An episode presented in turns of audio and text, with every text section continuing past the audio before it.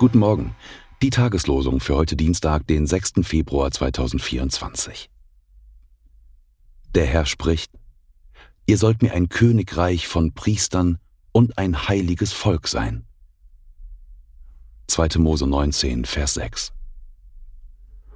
Hinfort liegt für mich bereit die Krone der Gerechtigkeit, die mir der Herr, der gerechte Richter, an jenem Tag geben wird, nicht aber mir allein, sondern auch allen, die seine Erscheinung lieb haben. 2 Timotheus 4, Vers 8 Die Losungen werden herausgegeben von der Evangelischen Brüderunität Brüdergemeine.